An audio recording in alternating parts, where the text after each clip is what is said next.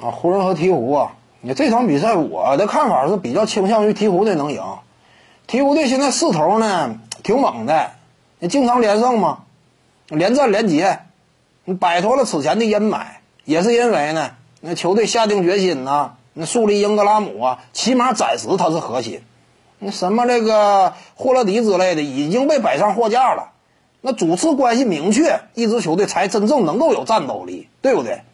你才你得有真正的决心，球队从上至下得贯彻这样一种精神。英格拉姆呢，在这种正确的，呃，目前的球队啊这种思路之下，打得越来越好，扛起了球队重任。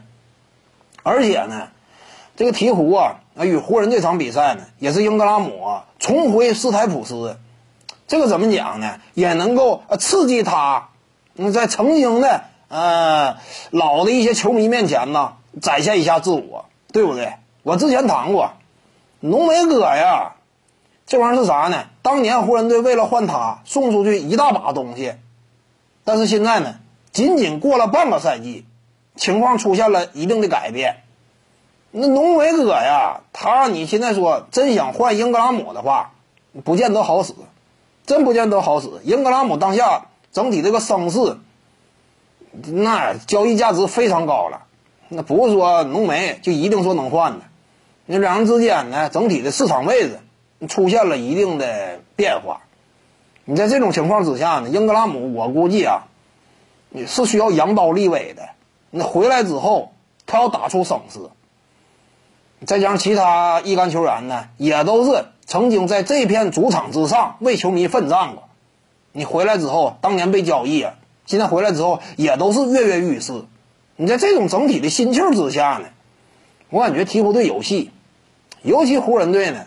呃，这队伍怎么讲呢？别看说现在也是处在连胜的过程当中，呃，但是球队当中的体能因素啊，啊一些潜在的伤病隐患呢，整体形势我感觉，呃，不如当下的鹈鹕队情况乐观，因为湖人队是需要调整的一支队伍，他们本身包括体能、詹姆斯啊，你这样一种伤病啊，各个方面需要调整，那有可能呢说这场比赛，呃，湖人队啊。我感觉不见得能够战胜鹈鹕，我是比较看好鹈鹕队能够拿下的。各位观众要是有兴趣呢，可以搜索徐静宇微信公众号，咱们一块聊体育。中南体育独到见解就是语说体育，欢迎各位光临指导。